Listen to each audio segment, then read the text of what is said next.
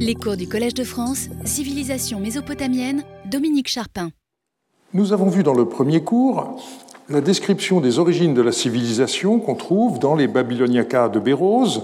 Au premier temps, un être hybride mi-homme mi-poisson nommé Oannes sortit de la mer et enseigna aux hommes ce qui leur était nécessaire, et depuis ce jour-là, plus rien ne fut inventé. C'est cette phrase qui nous sert, comme je l'ai déjà indiqué, de fil d'Ariane dans notre enquête sur la représentation qu'avaient les habitants de l'antique Mésopotamie des origines de leur civilisation. Lors du deuxième cours, nous avons constaté que leur conception du temps leur interdisait de penser leur histoire en termes de progrès. La semaine dernière, nous avons étudié la manière dont les découvertes et inventions étaient présentées comme dues aux dieux ou inspirées par eux. Nous avons vu de quelle façon savoir et savoir-faire étaient transmis de génération en génération et terminé en analysant la notion fondamentale de sagesse censée provenir de la période antédiluvienne. Aujourd'hui, nous allons voir la façon dont une tradition particulière se créa et se transmit au fil des siècles, celle qui prétendait descendre d'un prestigieux passé sumérien. L'invention de la tradition, en anglais Inventing Traditions, c'est une expression volontairement provocatrice due à Eric Hobsbawm et qui a fait fortune. Cet historien anglais présentait euh, en ces termes son introduction à un recueil d'études publié dans la revue Past and Present en 1983. Rien ne paraît plus ancien et plus lié à un passé immémorial que l'apparat dont s'entoure la monarchie britannique dans ses cérémonies publiques. Or, comme l'établit un chapitre de ce livre, cet apparat est dans sa forme moderne un produit de la fin du XIXe et du XXe siècle. Des traditions qui semblent anciennes ou se proclament comme telles ont souvent une origine très récente et sont parfois inventées. Tel est le point de vue récemment développé par quelques assyriologues à propos des Sumériens et qui va occuper le cours d'aujourd'hui. Du point de vue historiographique, on doit noter que ce ne sont pas les Sumériens qui ont d'abord retenu l'attention des spécialistes de l'ancienne Mésopotamie, mais la langue sumérienne. Ceux d'entre vous qui ont suivi mes cours l'année dernière se souviennent des débats qu'on peut qualifier d'homériques, euh, qui ont opposé à ce sujet pendant 30 ans Jules Aubert et Joseph Halévy à partir de 1874. Le premier soutenait que l'écriture cunéiforme avait été inventée pour une langue autre que l'assyrien, qu'il proposait de désigner comme sumérien. Pour Alévi, au contraire, ce qu'Opère croyait être une langue n'était en réalité qu'une façon cryptique de noter les, textes assyriens. Le terrain devait trancher assez vite ces débats entre 1877 et 1900, les fouilles d'Ernest de Sarzec, dans le sud de l'Irak actuel, à Tello, permirent de redécouvrir une ville que l'on crut d'abord être Lagash et qui se révéla ensuite s'appeler Girsou. Divers objets inscrits, comme la fameuse stèle des vautours ou le vase d'Antemena, révélaient des souverains situés vers le milieu du troisième millénaire avant notre ère, ou des rois un peu plus tardifs, comme le célèbre Goudéa. Si vous voulez en savoir plus, je me permets de vous indiquer la communication que j'ai faite en septembre lors du colloque qui célébrait les 140 ans du département d'archéologie orientale du Louvre et dont la vidéo est accessible en ligne sur YouTube. De 1889 à 1900, les fouilles de Nippur complétèrent celles de Tello les archéologues américains découvrirent sur ce site de très nombreuses tablettes datant du début du deuxième millénaire, sur lesquelles des écoliers avaient recopié de nombreux textes littéraires en langue sumérienne. L'assyriologue Hilprecht commença rapidement leur publication, mais la connaissance du sumérien était encore balbutiante. À partir de 1930, le sumérologue américain Samuel Kramer édita un grand nombre de ses compositions. En 1956, il publia un livre destiné au grand public qui parut d'abord sous le titre From the Tablets of Sumer Et c'est Jean Bottero qui eut l'idée pour la traduction française d'un titre plus alléchant, L'histoire commence à Sumer, qui fut aussitôt repris euh, pour les rééditions en langue anglaise. Et euh, ce livre euh, est encore aujourd'hui un succès de librairie. Kramer publia ensuite d'autres ouvrages, comme son livre sur les Sumériens en 1963, mais toujours avec la même ambiguïté. Les textes que nous connaissons par la littérature en langue sumérienne nous donnent-ils vraiment accès à un peuple, celui des Sumériens, qui aurait été à l'origine de la civilisation mésopotamienne? La question a été posée par certains recenseurs de la dernière synthèse sur la question, un livre collectif coordonné par Harriet Crawford.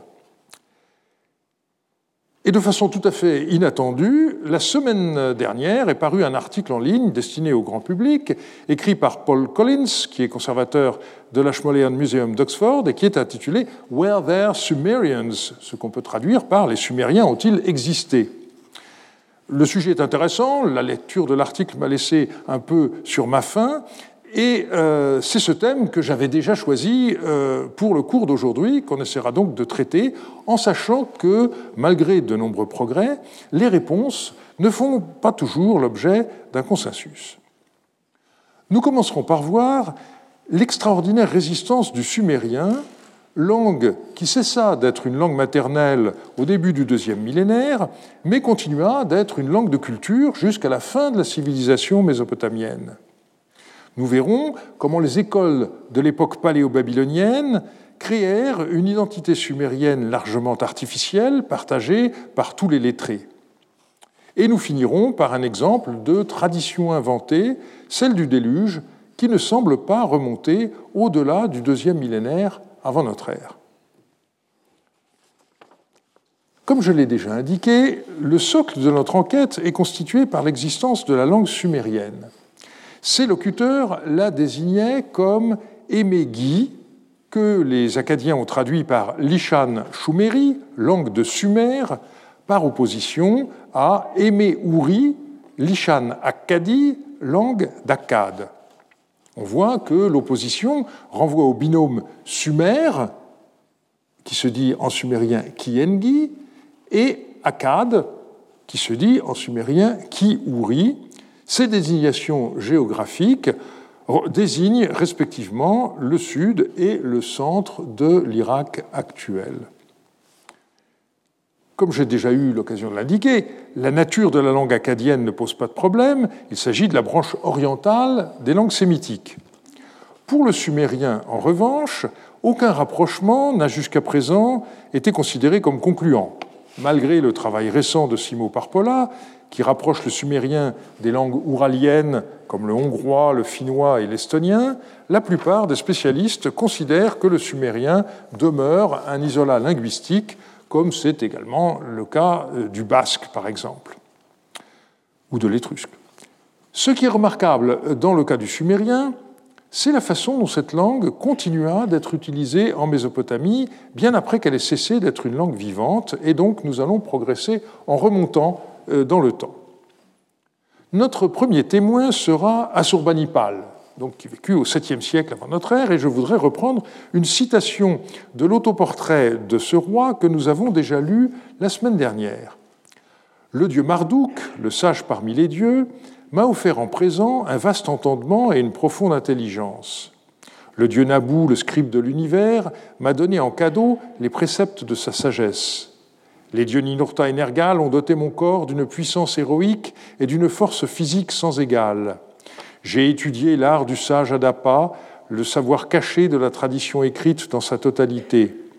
Je connais les signes omineux du ciel et de la terre. Je peux en discuter dans l'assemblée des savants. Je suis capable de débattre de la série si le foie est le reflet du ciel avec experts, avec les devins experts. Je peux résoudre les divisions et multiplications compliquées qui n'ont pas de solution facile. J'ai lu des textes complexes dont la version sumérienne est obscure et la version acadienne difficile à comprendre. J'ai examiné des inscriptions sur pierre d'avant le déluge dont la signification est scellée, obtuse et embrouillée. Le thème du roi lettré développée dans ce texte et dans d'autres, remonte à l'hymne B de Shulgi qui a régné 1300 ans avant Assurbanipal. On y lit aux lignes 11 à 20 Je suis un roi, engendré par un roi et né d'une reine. Moi, Shulgi le noble, j'ai été béni par un destin favorable dès le ventre de ma mère. Quand j'étais petit, j'étais à l'Edoubba, où j'ai appris l'art du scribe à partir des tablettes de Sumer et d'Akkad. Aucun des nobles ne savait écrire sur l'argile comme je le faisais.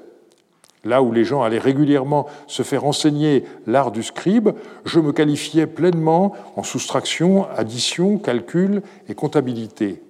La belle Nanibgal, Nisaba, m'a fourni amplement entendement et intelligence. Je suis un scribe expérimenté qui ne néglige rien. Alors on a des différences euh, sur certains points entre les deux textes. On remarque notamment euh, que la déesse Nisaba, qui est ici citée également sous son autre nom de Nanibgal, a été remplacée au premier millénaire par Nabu comme divinité de l'écriture, mais la thématique est identique. Aussi bien Shulgi qu'Asturbanipal ont suivi un apprentissage, un apprentissage scribal qui n'a rien laissé de côté et qui comprend y compris les mathématiques euh, dont on se rend compte aujourd'hui qu'il euh, faut les réintroduire euh, dans le cursus de nos lycées. C'était déjà là dans les Édoubas sumériennes. On trouve aussi chez Soulgi la prétention à avoir été formé comme devin, je cite, Je suis un devin pur, je suis un présage de la déesse Nintur. Or, si le thème du roi savant a été repris au début du deuxième millénaire par des rois d'Issine, il disparaît ensuite de la rhétorique royale jusqu'au règne d'Assaradon, le père d'Assurbanipal. Mais ce n'est pas tout. Nathalie May a souligné que d'autres façons dont, euh, a souligné d'autres façons dont l'empereur néo-assyrien s'est inspiré des rois de la troisième dynastie d'Our, malgré, encore une fois, les treize siècles qui les séparent. Par exemple, quand Assurbanipal se fit représenter euh, en porteur de panier, il imitait manifestement un type de figure royale dont les plus anciens exemples remontent à Urnammu, le fondateur de la troisième dynastie d'Our au début du XXIe siècle. L'iconographie des bas-reliefs d'Assurbanipal, découverts dans les palais de Ninive, fait parfois écho à des thèmes pour lesquels on ne dispose pas d'images, mais de textes pour l'époque d'Our III, comme celui de la chasse au lion. Les scènes du palais nord de Ninive, aujourd'hui conservées au British Museum, sont célèbres. Or, le thème de la chasse au lion figurait déjà dans l'hymne B de Shulgi, où le roi d'Our se décrivait ainsi. Je mets fin au rugissement héroïque dans les plaines du lion sauvage, dragon de la steppe, d'où qu'il vienne et où qu'il aille. Je ne les poursuis pas avec un filet, ni ne les guette dans une cachette. Il s'agit d'une confrontation par la force et les armes. Je ne lance pas d'armes, sous-entendu à distance. Lorsque je leur plonge une, lance à pointe aiguisée dans la gorge, je ne bronche pas devant leur rugissement. Je ne suis pas de ceux qui se retirent dans leur cachette, mais, comme lorsqu'un guerrier tue un autre guerrier, je fais tout rapidement dans la steppe. Que personne ne dise jamais de moi, pourrait-il vraiment les maîtriser tout seul? Le nombre de lions que j'ai abattus avec mes armes est illimité, leur total est inconnu. On observe en outre que les deux thèmes du roi lettré et du roi chasseur se combinent dans certaines scènes de Ninive. Sur ce bas-relief, Assurbanipal est représenté en train de donner l'estocade finale à un lion déjà atteint par une flèche, mais on remarque le stylet du scribe qu'il porte à la ceinture. Parmi les thèmes de l'époque d'Our III repris par Assurbanipal, on relève enfin celui de l'origine divine du roi. La déesse Ninsun s'adresse ainsi à Shulgi dans l'hymne P comme étant née d'elle-même et du roi légendaire Lugalbanda, je cite, Shulgi, tu es un veau pur, né de moi. Tu es une bonne semence de Lugalbanda. Je t'ai élevé sur mes genoux sacrés, j'ai décidé de ton destin avec mon sein sacré. Et de façon un peu analogue, Assurbanipal indique dans son hymne à Ishtar de Ninive et Ishtar d'Arbel Je n'ai pas connu, pardon, je n'ai pas connu de père ni de mère, j'ai grandi sur les genoux de ma déesse, les grands dieux m'ont guidé quand j'étais un enfant, marchant à ma droite et à ma gauche. De tels parallèles ne peuvent être dus au hasard. Assurbanipal ou les lettrés de son entourage doivent bel et bien avoir eu accès aux textes de Shulgi. Qu'ils aient été capables de les lire peut se vérifier de deux façons. D'abord, des scribes de cette époque étaient capables de rédiger des textes bilingues en sumérien et en acadien. C'est vrai pour Assurbanipal. On a retrouvé à Babylone de nombreuses briques avec une inscription en sumérien commémorant la restauration de l'Etemenanki, certaines briques étant des estampages, mais d'autres étant recopiées à la main. Et c'est vrai aussi pour son frère Shamash qui fut roi de Babylone jusqu'en 648. Par ailleurs, on possède des copies d'inscriptions de Shulgi faites au premier millénaire. On a par exemple la copie par le scribe Bel ou Balit d'une inscription de fondation de Shulgi du temple de Meslamtae à Kuta. Mais le colophon indique que euh, ce texte a été vu sur un document de fondation ancien de l'Emeslam à Kuta, et donc il ne s'agit pas de la transmission d'un corpus de texte. De la même manière, lorsque Sinbalasouikbi, le gouverneur d'Our à l'époque d'Assurbanipal, fit des travaux dans le temple de Nana, il découvrit une inscription du roi d'Our III à Marsine relative à deux statues. Un lettré la vit, en fit une copie en facsimilé et ajouta un colophon dans la cursive de son temps, qui est encadré en rouge à l'écran et dont je vous lis le texte maintenant, copie d'une brique cuite parmi les ruines d'Our, travail d'Amarsin, roi d'Our, que Sinbalasouikbi, le gouverneur d'Our, a découvert en recherchant le plan de l'Ekishnugal. Nabushumaïddin, fils d'Idin Papsukal, le lamentateur du dieu Sin, l'a vue et reproduite pour qu'elle soit exposée. Mais dans tous ces cas, il s'agit d'inscriptions commémoratives retrouvées in situ lors de travaux de restauration. Nous y reviendrons dans le neuvième cours. Or, les hymnes de Shulgi représentent une catégorie différente. Et peu de textes sumériens de ce genre ont franchi le cap du milieu du deuxième millénaire, et on remarque dans ce cas qu'ils ont été pourvus d'une traduction en acadien. On l'a vu la semaine passée pour les instructions de Churupak, mais c'est aussi le cas d'un texte sumérien très important qu'on appelle le Lougalé. En revanche, apparemment, les hymnes de Shulgi ont cessé d'être copiés après la fin de l'époque paléo-babylonienne, du moins dans l'état actuel de nos connaissances. Or, il me semble que les thématiques sont tellement proches que c'est difficilement dû au hasard. Le problème est donc de savoir d'où le ou les scribes qui composèrent ces textes d'Assurbanipal, si influencés par ceux de Shulgi, tiraient leurs sources, et je m'étonne que Nathalie n'ait pas posé le problème plus explicitement. Il est clair que nous n'avons pas encore toutes les pièces du dossier. On voit donc le modèle qu'a constitué le roi d'Our Shulgi bien longtemps après pour un empereur assyrien tel qu'Assurbanipal. Cette attraction vers un passé sumérien prestigieux se marque encore par l'exemple suivant. Il s'agit d'une tablette d'époque néo-assyrienne qui représente un exercice paléographique bien intéressant. Un fragment ND 4311 provient des fouilles anglaises du temple de Naboo sur le site de Nimrud, l'antique Kalrou, dans les années 1950 et il a été virtuellement raccordé à un autre fragment présent au British Museum depuis la seconde moitié du XIXe siècle, qui porte la cote K8520. Normalement, une telle cote indique en principe une provenance de Kuyunjik, c'est le tel principal de Ninive. Mais on sait en fait que certaines tablettes auxquelles une cote en K a été attribuée au British Museum proviennent d'autres sites, et notamment de Nimrud. Le texte recopié sur cette tablette est désigné par les assyriologues comme syllabaire A. C'est une des listes qui servait à l'apprentissage de l'écriture cunéiforme à partir du milieu du deuxième millénaire. Mais cet exemplaire a ceci de particulier que les signes qui figurent dans chaque. Euh, pardon que les signes qui figurent dans chaque colonne sous deux formes eh bien, ont à gauche une forme qui cherche à ressembler aux tablettes de l'époque d'Uruk vers 3000 avant notre ère. Voilà cette colonne, Et voilà encore une deuxième colonne. Et à droite, à l'intérieur de chaque colonne, il s'agit d'une forme euh, qui cherche à ressembler à l'écriture monumentale classique. Mais il n'est pas possible que cette tablette soit la copie d'une tablette ancienne, puisque, comme je vous l'ai déjà dit, ce syllabaire A n'existait pas avant le milieu du deuxième millénaire.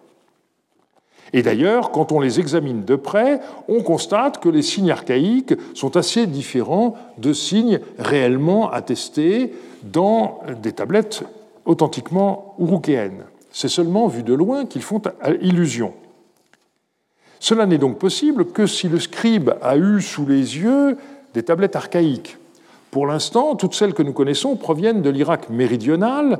Il faut donc croire qu'à Nimroud ou dans les environs, Quelqu'un, à l'époque néo-assyrienne, est un jour tombé sur une tablette ou un lot remontant à l'époque d'Uruk, et que cela a permis à l'auteur de cette tablette de se livrer à un tel exercice. On notera que dans l'inscription d'Assurbanipal que j'ai citée en commençant, il est question d'inscriptions sur pierre d'avant le déluge. On peut penser que ce sont des inscriptions telles que celles qu'on peut voir au Louvre, qui furent rencontrées au hasard de travaux de terrassement.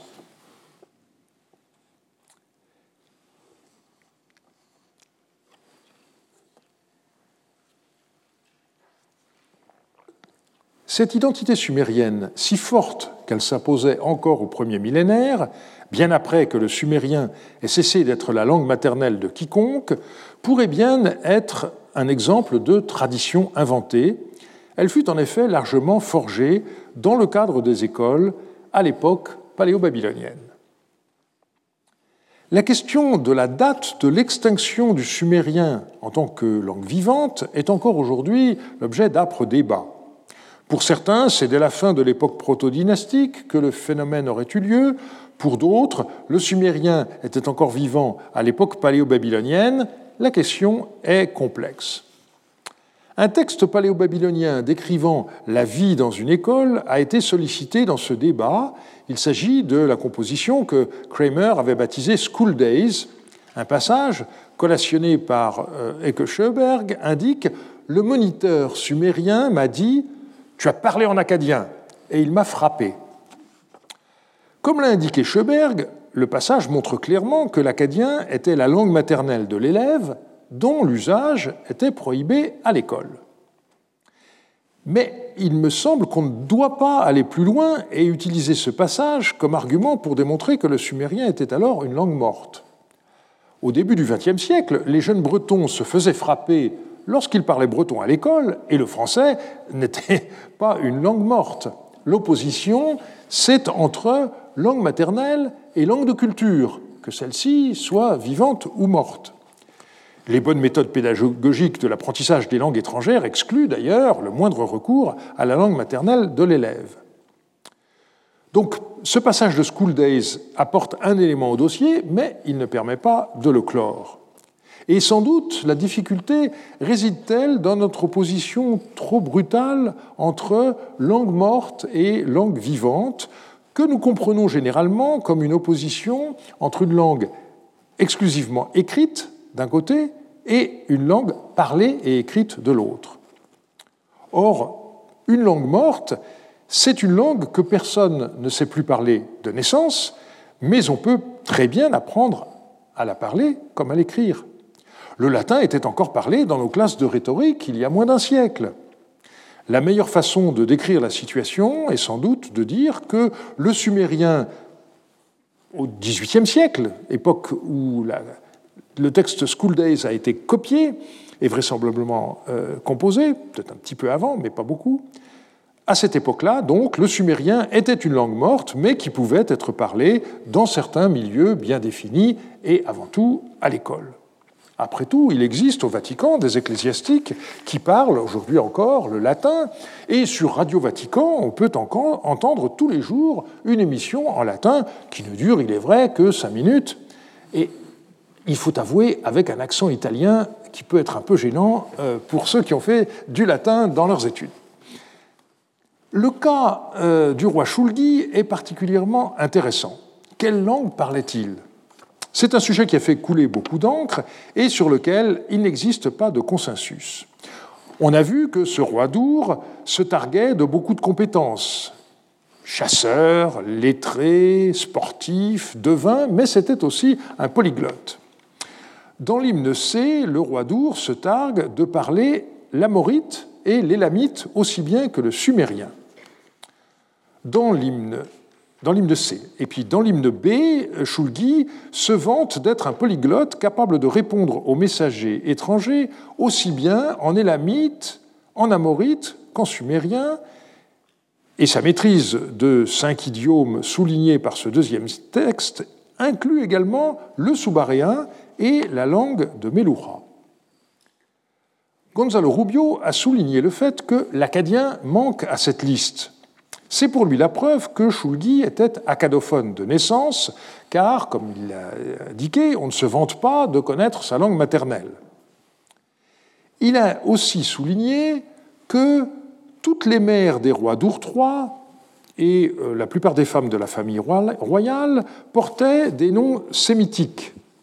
Damiktum pour Urnamou, Siatum pour Shulgi, Taramuram pour Amarsin, Abyssimti pour Choussine et probablement Kubatum pour Ibissine. Et il ajoutait Cela ne veut pas dire que les futurs monarques étaient toujours élevés de près par leur mère, dont les garçons auraient nécessairement adopté la langue, néanmoins, il est tout à fait clair qu'ils ont été élevés dans un environnement dans lequel beaucoup, sinon la plupart des femmes, de qui l'on tient sa langue maternelle, portaient des noms sémitiques et n'étaient probablement pas des locutrices natives du sumérien. Mais le raisonnement de Rubio est loin d'avoir convaincu tous les assyriologues. Jan Ketman a ainsi indiqué que si le sumérien est mentionné comme langue de référence, c'est qu'il sert euh, à évaluer la maîtrise d'autres idiomes. Une des nouveautés de ces dernières années a été la publication euh, de centaines de tablettes provenant du site de Garchana, qui se trouvait dans la province d'Umma. Walter Salaberger, étudiant la langue de ces textes, a conclu qu'il n'était pas possible que le sumérien soit mort à cette époque, et je le cite. Pratiquement tous les scribes qui ont écrit les documents dans la prestigieuse langue sumérienne portaient des noms acadiens. La maîtrise, en particulier, de la morphologie verbale diversifiée ou du vocabulaire de base, invariablement sumérien, est un signe clair d'un haut degré d'acquisition de la langue, et les graphies phonographiques visent même à imiter les phonèmes sumériens. L'intégration d'expressions spéciales de l'acadien dans une langue vernaculaire fondamentalement sumérienne est en accord avec le fait d'une acquisition approfondie de la langue sumérienne non native le bilinguisme actif acado-sumérien des scribes de Garchana aurait été impensable sans une communication constante avec les locuteurs natifs du sumérien dans la région. Il me semble qu'une telle analyse fournit un élément plus sûr qu'une déclaration royale sujette à des interprétations variées. C'est seulement à partir de l'époque de la troisième dynastie d'Our que nous possédons des informations détaillées sur la profession du scribe et sa place dans la société. Le titre de scribe, en sumérien d'Upsar, recouvrait des réalités très variées, depuis le secrétaire royal jusqu'au modeste gratte-papier chargé de la comptabilité d'un petit entrepôt. Mais fondamentalement, le scribe était considéré comme un artisan et rémunéré comme tel. Par ailleurs, nous savons que certains hauts personnages de l'administration, qui portent un titre autre que celui de scribe, avaient reçu une éducation lettrée. Paradoxalement, cette période est une de celles de l'histoire mésopotamienne qui a laissé le plus petit nombre de tablettes d'exercice. Et la raison en est simple, c'est que très peu de maisons privées datant de cette période ont été fouillées. Or, l'époque paléo-babylonienne qui a suivi a révélé que les tablettes scolaires étaient avant tout retrouvées au domicile des maîtres. Le roi Shulgi semble avoir joué un rôle essentiel dans le développement de la formation des scribes, tâche jugée prioritaire en juger par la place que prend ce thème dans ses écrits. Il ne faut pourtant pas attribuer à Shulgi la création de l'Edubba, littéralement la maison des tablettes, si l'on en croit l'hymne B, dans lequel ce roi rappelle, on l'a vu, la formation qu'il y reçut dans son enfance. Par ailleurs, la tâche principale que Shulgi assigna à l'école, ça n'était pas la formation de bureaucrates. Il s'agissait avant tout de copier des hymnes adressés aux divinités en faveur des rois ou adressés aux rois eux-mêmes.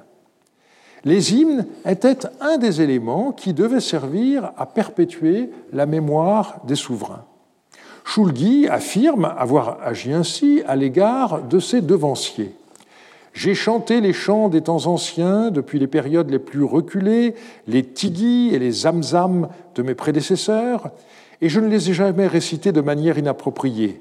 Je n'ai jamais interdit leur récitation. Au contraire, je me suis occupé des choses anciennes qui leur appartiennent et je ne les ai jamais abandonnées à l'oubli. Dès lors, Shulgi émet le souhait qu'on agisse de même à son égard. Cette demande figure dans l'hymne E, qui est parfois considéré comme une sorte de testament du roi, et qui contient une impressionnante énumération des différents genres d'hymnes composés pour Shulgi. Dans les sanctuaires, qu'on ne néglige pas mes hymnes, qu'il s'agisse d'Adab, de Tigi ou Malgatoum, Shirgida ou louange de la royauté, qu'il s'agisse de Shumunsha, Kungar ou Balbalé, qu'il s'agisse de Gigid ou de Zamzam, de sorte qu'ils ne soient jamais oubliés et ne quittent jamais les lèvres des gens, qu'ils ne cessent jamais d'être chantés dans les cours, qui est le principal temple du dieu Enlil, qu'il soit exécuté pour Enlil dans son sanctuaire de la nouvelle lune. Or, la transmission de ces hymnes posait un problème. La chaîne humaine de l'apprentissage pouvait être interrompue et le principal support écrit qui existait jusqu'alors était formé par les statues votives. C'est le cas en particulier de Goudéa de Lagache. Or, ces statues présentes dans les temples risquaient d'être un jour pillées ou détruites. Conscient que l'exécution des chants de louange du roi risquait de s'interrompre assez vite, Shulgi créa donc une école de scribes sous le patronage de la déesse Nisaba, et une des fonctions de cette école, c'était explicitement de recopier sans cesse le texte de ces hymnes sur tablette. Et il faut bien dire que les hymnes concernant euh, Goudéa ne sont connus par aucune copie postérieure, à la différence de ce qu'on a pour Shulgi. Sa décision figure notamment à la fin de l'hymne E, que j'ai déjà cité. Puissent mes hymnes être dans toutes les bouches, puissent mes chants être toujours écoutés, afin que la louange de ma renommée, les mots que le dieu Enki a composés à mon sujet, que la déesse Geshtinana prononce joyeusement dans son cœur et proclame au loin, ne soient pas oubliés, je les ai fait écrire ligne à ligne dans la maison de la sagesse de la déesse Nisaba, en sainte écriture céleste comme grande œuvre de science. Nul ne doit jamais les oublier. Et au passage, vous notez la façon, comme nous l'avons vu la semaine passée, de euh, considérer l'auteur de ces hymnes comme étant le dieu Enki lui-même. Cette décision de Shulgi a donc donné d'excellents résultats, puisque dans le curriculum des écoliers, euh, la copie des hymnes a, tenu une place importante jusqu'au milieu du XVIIIe siècle. Je ne reprendrai pas aujourd'hui la question des méthodes pédagogiques utilisées par les maîtres chargés de former de jeunes scribes, mais euh, je voudrais mettre l'accent sur un phénomène qui a été souligné depuis quelques années, notamment par Nick Feldois. Le fait que l'école n'avait pas seulement pour but de former des apprentis en leur donnant des aptitudes techniques, mais aussi de créer un véritable esprit de corps en leur fournissant une sorte de corpus idéologique permettant à tous ceux qui ont été formés dans ce moule d'avoir des valeurs communes. La pensée de Valdois a été résumée par Paul Del Nero de la façon suivante. Valdois a proposé que l'un des principaux objectifs du programme de formation des scribes à l'époque paléo-babylonienne était d'endoctriner les apprentis scribes afin qu'ils croient qu'ils partageaient une identité culturelle et nationale commune. Selon Veltoys, cette identité reposait sur l'idée qu'il existait une seule langue sumérienne, une seule histoire sumérienne et un seul héritage sumérien. Le sentiment d'appartenance à une tradition unifiée par la langue, l'histoire et l'héritage était conféré par la copie et la mémorisation de compositions littéraires sumériennes qui véhiculent la gloire historique et culturelle de la Babylonie à travers des hymnes aux divinités du passé lointain, des récits sur des personnages historiques légendaires, pensez à Lugalbanda ou Gilgamesh, des poèmes de louanges en l'honneur de souverains récents, comme Shulgi, et des textes didactiques qui enseignent la sagesse pour un présent intemporel.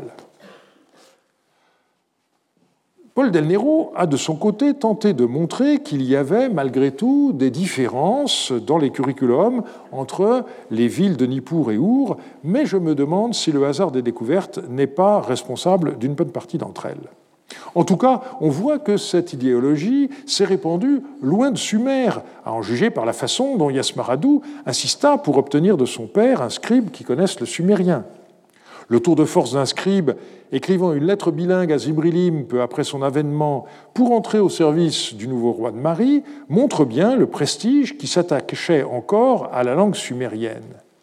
On espère que les textes scolaires découverts en 1998 dans la Maison K de Marie seront bientôt publiés, de façon à pouvoir compléter cette image. D'ores et déjà, la publication récente de deux psaumes pénitentiels bilingues, en sumérien et en acadien, montre une fois de plus qu'au cœur du monde amorite à Marie, le sumérien occupait une place centrale dans la culture et la religion.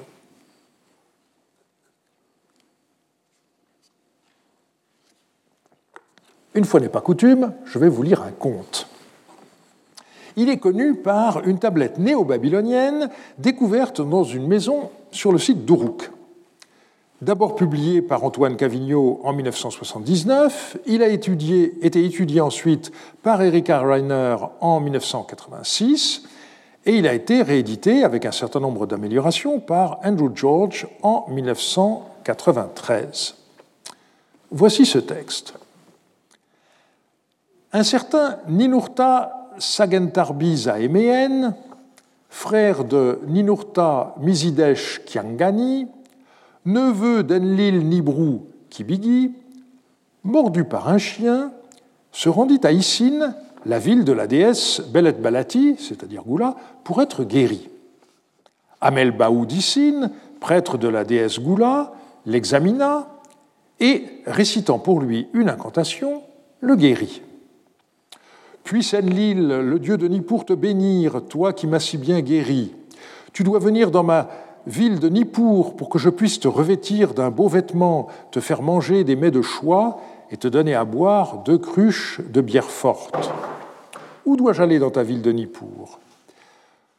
Quand tu arriveras dans ma ville de Nippur, tu entreras par la grande porte. Tu laisseras à ta gauche la grande avenue le boulevard ainsi que la rue droite, la rue de Nouskou et Ninimma. Une certaine Nin Lugalabzu, la fille de Kianga Nbilulu et la bru de Nishuanaya Takla, la jardinière du verger Renunenlil, sera assise dans la rue droite en train de vendre des légumes. Interroge-la et elle te montrera. Amel Baoudissine, le prêtre de Goula, arrivant à Nippur, entra par la grande porte, il laissa à sa gauche la grande avenue, le boulevard, ainsi que la rue droite, la rue de Nouskou et Ninimma. Il posa les yeux sur Ninluga Labzu, la fille de Kianga Nbilulu et la bru de Ninshu Anaya Takla, la jardinière du verger Renunenlil, dans la rue droite, en train de vendre des légumes. Alors, dans le dialogue ensuite, j'ai mis le prêtre euh, en euh, noir et la marchande de légumes en rouge, et quand elle parle en sumérien, euh, le passage est en italique. Es-tu Nin Lugalabzu Nin Lugalmu Pourquoi est-ce que tu m'insultes? Pourquoi je t'insulterais? J'ai dit Oui, monseigneur. Je t'en prie, indique-moi le chemin de la maison de Ninurta Sagantarbiza Emeen, frère de Ninurta Mizideesh Kiangani, neveu d'Enlil Nibrou Kibiki. Namtush. Pourquoi est-ce que tu m'insultes? Pourquoi je t'insulterais? J'ai dit, Monseigneur, il n'est pas à la maison. Où est-il allé? Edingir bi Shuzianna Siskur Gabari Mounbala. Pourquoi est-ce que tu m'insultes? Pourquoi je t'insulterais? J'ai dit, il offre un sacrifice dans le temple de son dieu Shuzianna. Et la tablette s'achève par cette indication, c'est un véritable idiot, les élèves devraient former une foule et le traîner dehors par la grande porte en lui jetant leur tablette d'exercice. Alors je vais commencer le commentaire par euh, les noms propres de ce texte. Cavigno avait repéré que certains d'entre eux figuraient dans une liste bilingue de noms propres. On voit ainsi que Ninurta Sagentar Zaemeen est traduit en acadien par Ninurta Pakidat. Andrew George a montré que les autres noms sumériens, en dehors de ces trois-là, sont complètement artificiels et qu'il s'agit en réalité de la rétroversion en sumérien de noms acadiens. J'avoue que je n'en suis pas si sûr. Par exemple, lorsqu'il considère Kiagi euh, Nbilulu comme étant la rétroversion de Raïm Kini Mardouk, eh bien, euh, on connaît à Our des noms propres en Kiag, comme Kiag Madana, et il s'agit d'un prêtre. Et surtout, euh, je ne suis pas d'accord pour lire ces noms en acadien comme l'a fait Andrew George. En revanche, son commentaire est intéressant il, écrit ceci L'invention de versions sumériennes de noms acadiens peut donc être considérée comme un procédé typique du scribe érudit qui cherche à la fois à montrer son érudition et à rendre son travail inaccessible à ceux qui sont moins érudits. L'utilisation de ce procédé tout au long de notre histoire indique clairement que le texte appartient au monde de l'érudition. Quel est le sens de ce conte?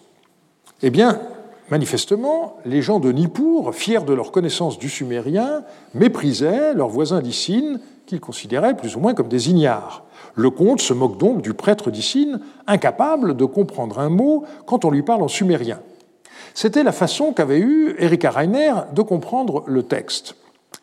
Andrew George lui a objecté que si le prêtre a su guérir le malade, c'est qu'il maîtrisait le sumérien, puisque les incantations étaient rédigées dans cette langue. Et donc, il a proposé qu'il s'agisse d'un homme incapable de comprendre le dialecte acadien parlé à Nippur.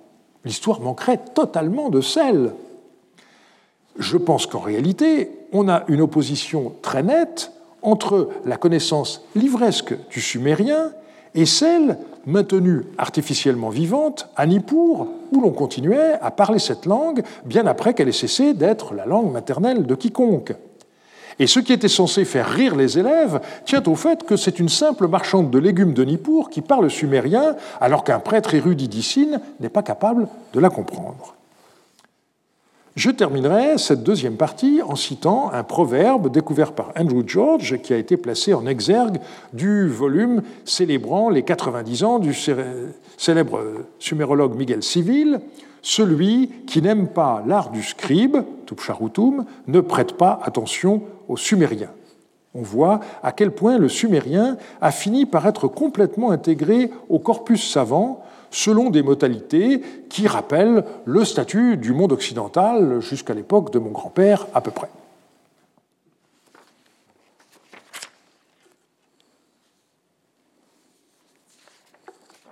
Nous avons déjà vu à quel point le déluge semble avoir constitué un élément majeur dans la façon dont les Mésopotamiens concevaient l'histoire du monde. Et pourtant, Miguel Civil avait, dès 1969, attiré l'attention sur le fait qu'il ne s'agissait pas d'une thématique ancienne.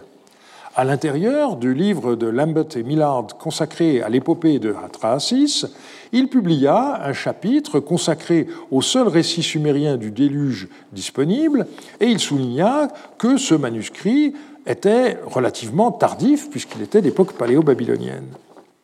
Il releva en outre que les plus anciennes allusions au euh, motif du déluge figuraient dans l'hymne A du roi d'Issine Ishmedagan, qui régna de 1955 à 1937, et dans les instructions d'un autre roi d'Issine, Urninurta, qui occupa le trône de 1925 à 1898. On a vu comment ce motif était présent dans la liste royale sumérienne, dans la version qui date du roi d'Issine d'Amikilishu, le fameux prisme Weld-Blundell dont j'ai déjà parlé. Mais il existe maintenant une recension plus ancienne de la liste royale sumérienne qui a été publiée par Piotr Steinkeller dans les Mélanges Wilke en 2003. Elle se trouve dans une collection privée, sa provenance étant inconnue. Il ne s'agit pas d'une tablette complète, seuls deux tiers à peu près ont été préservés. Mais par une analyse interne, Steinkeller a pu dater cette tablette du règne de Shulgi. Or, on remarque que la section sur les rois d'avant le déluge ne figure pas sur cette tablette. Au départ, la royauté est censée descendre du ciel pour s'installer d'abord à Kish. Pour cette raison, Steinkeller a supposé que l'origine de ce texte devait remonter à l'époque d'Akkad, et le thème du déluge ne fut introduit qu'au début du deuxième millénaire.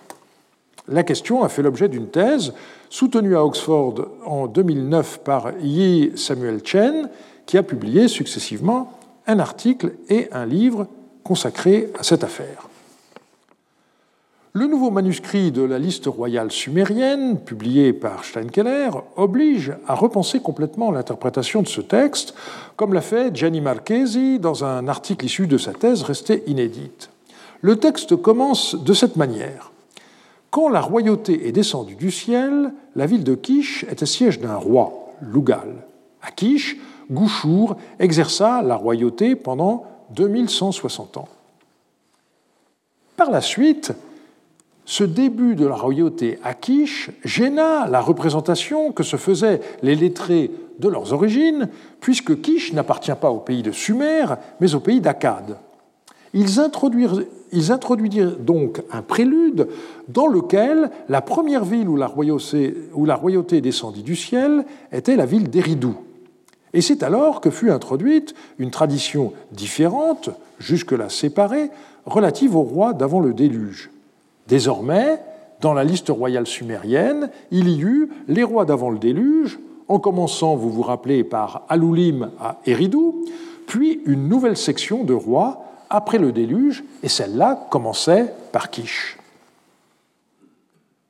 Dès lors, le déluge, dès, lors, dans les présentations chronographiques, le déluge devint un marqueur chronologique. Et nous avons vu à quel point la sagesse antédiluvienne était valorisée. Cependant, Chen a justement souligné que nous avons des raisonnements par inférence qui ne sont pas justes. J'ai déjà indiqué que la composition dite Instruction de Churupak avait été retrouvée sur le site d'Abu Salabir dans une version datant du proto-dynastique 3A, c'est-à-dire vers 2500 avant notre ère. Alors ça pourrait paraître contradictoire avec l'idée que le déluge ne devint une partie importante de la tradition qu'après 2000 avant notre ère. Mais c'est là qu'il faut bien regarder les détails. En effet, c'est seulement dans le texte paléo-babylonien que le fils auquel s'adressent les admonitions est nommé. Et il s'agit, vous vous rappelez, de Ziusudra, le héros du déluge. Mais dans la version archaïque de 2500 avant notre ère, son nom n'est pas donné. Et donc, au départ, le recueil de sagesse Instruction de Shurupak n'avait rien à voir avec le déluge. Que peut dire l'archéologie à ce sujet? On sait qu'entre les deux guerres, il y eut une sorte de compétition entre archéologues pour retrouver les traces du déluge. Le plus célèbre est Woulet, quand il voulut entreprendre à Our un sondage sous l'emplacement des fameuses tombes royales, eh bien, à un moment donné, il rencontra euh, des couches de sable limoneux sans aucun vestige. Il était convaincu qu'il n'avait pas atteint le sol vierge, et de fait, en poursuivant le sondage, il finit par retrouver des couches archéologiques plus anciennes. Voyant cela, sa femme Catherine déclara comme une évidence Well, of course, it's flood. L'année suivante, voulait élargir ses recherches avec un rectangle de 23 mètres sur 18, le fameux flood pit, la fosse du déluge, et il atteignit une profondeur de 19 mètres. C'était l'époque où on pouvait se payer 300 euh, ouvriers sans problème.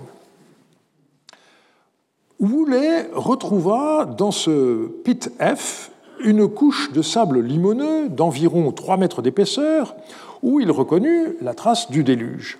Il donna une grande publicité à sa découverte, à la grande fureur de son collègue d'Oxford, Stéphane Langdon. C'est lui, Langdon, qui avait, comme nous l'avons vu la fois dernière, repris l'année dernière, pardon, repris les fouilles de quiche euh, après la Première Guerre mondiale. Or, c'est Langdon qui avait publié la liste royale sumérienne de la collection Well-Blundell en 1923. Et il avait persuadé Charles Vatelin, le directeur du chantier, de rechercher les traces du déluge, et celui-ci les trouva. Et puis il y a un troisième endroit, le site de Farah, où en 1930, Eric Schmidt pensa lui aussi avoir trouvé une couche de sable limoneux qu'il attribua au déluge. L'archéologue anglais Max Mallowan fit la synthèse de la question en 1964, et il est très intéressant de relire aujourd'hui ce qu'il écrivait alors. Si nous devons traiter les listes royales sumériennes comme une base pour l'histoire, et l'émergence continuelle de noms légendaires dans les archives archéologiques prouve que c'est ainsi qu'il faut les traiter, alors nous devons attribuer le déluge à l'époque protodynastique, peut-être près du début de la période, près du protodynastique I, en chiffreront au début du troisième millénaire avant Jésus-Christ. Le problème, c'est que nous savons maintenant qu'il ne faut pas traiter les listes royales sumériennes comme des documents historiques, mais comme des documents de nature idéologique. Et vous voyez par conséquent à quel point toutes les recherches archéologiques concernant les traces laissées par un soi-disant déluge historique doivent être remises en perspective. La thématique du déluge comme événement catastrophique qui faillit faire disparaître l'humanité de la surface de la Terre est, selon toute probabilité, une invention qui date du début du deuxième millénaire, et je rappellerai pour finir que tous les récits mésopotamiens du déluge parlent avant tout de la pluie. Ils ne peuvent donc avoir aucun rapport avec une éventuelle transgression marine, comme deux océanographes l'ont proposé en 1998, situant l'événement il y a 7500 ans. On voit donc, dès qu'on quitte les généralités superficielles, que les réalités antiques deviennent plus compliquées, voire évanescentes, il ne faut pas se le dissimuler, ni le dissimuler, nous avons affaire à un monde perdu, et les éléments pour en reconstituer l'histoire, malgré leur nombre en constant accroissement, ne suffisent pas encore pour toujours atteindre des certitudes. Et je terminerai en citant à nouveau Eric euh, Hobsbawm. Son texte se poursuivait ainsi Même lorsqu'il existe une telle référence à un passé historique, la particularité des traditions inventées tient au fait que leur continuité avec ce passé est largement fictive. En bref, ce sont des réponses à de nouvelles situations qui prennent la forme d'une référence à d'anciennes situations ou qui construisent leur propre passé par une répétition quasi obligatoire. C'est le contraste entre le changement permanent, l'innovation du monde moderne et la tentative de structurer au moins certaines parties de la vie sociale comme immuables et invariantes qui rend l'invention de la tradition si intéressante pour les historiens des deux derniers siècles. Alors, c'est là le propos d'un spécialiste d'histoire contemporaine, mais vous voyez que son point de vue peut se transposer pour des périodes beaucoup plus anciennes. Manifestement, la chute d'Our vers 2000 a constitué un traumatisme majeur. Le siècle qui suivit cet événement, donc le début de ce que j'ai proposé d'appeler la période amorite, a été le témoin d'un phénomène de cet ordre. C'est alors qu'un passé sumérien a été systématiquement mis en place dans le sud de la Mésopotamie, prolongeant les efforts des rois de Lagash et d'Our.